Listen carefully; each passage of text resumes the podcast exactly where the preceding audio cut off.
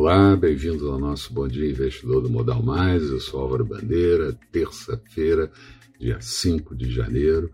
Eu começo lembrando que ontem os mercados acionários nos Estados Unidos e também na Bovespa inverteram tendência, principalmente na parte da tarde, encerraram com queda no primeiro pregão do ano de 2020.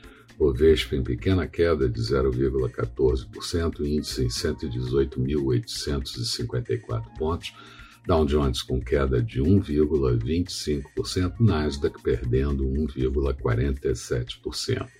Dólar por aqui pressionado em alta de 1,53% encerrou cotado a R$ 5,27.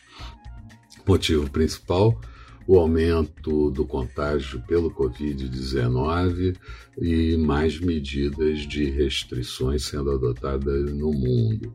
Mercados hoje na Ásia tiveram comportamento de alta por conta da China, principalmente. Europa opera nesse início de manhã em queda e futuros americanos em alta. Aqui, chances da gente obter alguma recuperação. No final do dia de ontem, Boris Johnson, primeiro-ministro britânico, anunciou lockdown nacional na Inglaterra e a partir de hoje e pode ir até meados de fevereiro, pelo menos, e também anunciou uh, um programa de estímulo fiscal de 4,6 bilhões de libras para suportar um pouco esse processo de lockdown. Outros países também estão impondo restrições, como a própria Escócia, e também é, investidores aguardam um segundo turno de eleições na Geórgia para o Senado, que pode fazer com que haja uma onda azul, uma onda democrática nos Estados Unidos, com o comando passando para os democratas nas duas casas, já que tem a Câmara também, e mantendo uma política de maior déficit fiscal. Esse é o maior risco.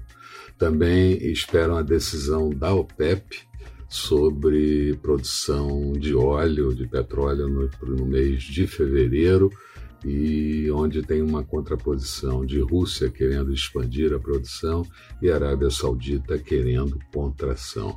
Já a NYSE, a Stock Exchange americana, desistiu de excluir as três companhias de telecomunicação chinesas e esse é o motivo do mercado ter subido na Ásia e principalmente na China.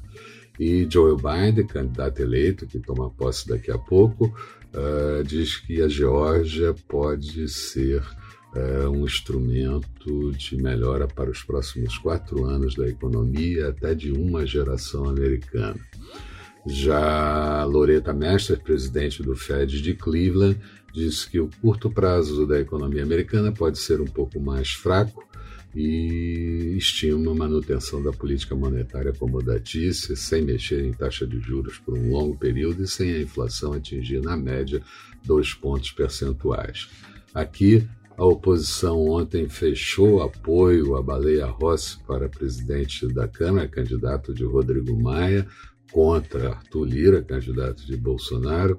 O Tesouro faz a sua primeira, o primeiro leilão de NTNB do ano de 2021 e vamos ter ainda o governo recorrendo ao Itamaraty para compra de vacinas com depois do risco de veto da Índia fornecer vacinas para o Brasil. Uh, segundo o presidente, quem tem interesse de vender são as empresas e tem que correr atrás dos compradores. Né? A agenda do dia mostra a divulgação do IPP, Índice Preço do Produtor da Indústria de Transformação do mês de novembro, e as vendas do veículo no mês do no ano de 2020 pela FenaBrave. Nos Estados Unidos sai o ISM Industrial de Chicago do mês de dezembro e vamos ter discursos de dirigentes do Fed. Expectativa para o dia: Bovespa pode tentar alguma recuperação. Dólar com expectativa de queda para esse início de dia, fraco também no exterior, e juros também em queda. Falando de mercados agora há pouco, Bolsa de Londres tinha alta de 0,45%, Paris com queda de 0,06%, Frankfurt com queda de 0,11%, todas elas piorando um pouco em relação à abertura. Petróleo WTI o barril cotado a 47 dólares e 85 centavos, uma queda de 0,48%. Euro sendo negociado a 1,22,8 da moeda americana, em alta, portanto. Futuros no mercado americano, Dow Jones com alta de 0,17%, Nasdaq com alta de 0,13%. Eram essas as considerações que eu gostaria de fazer. Um bom dia a todos, bons negócios e eu espero vocês no final da tarde com o nosso Boa Noite Investidor. Até lá então.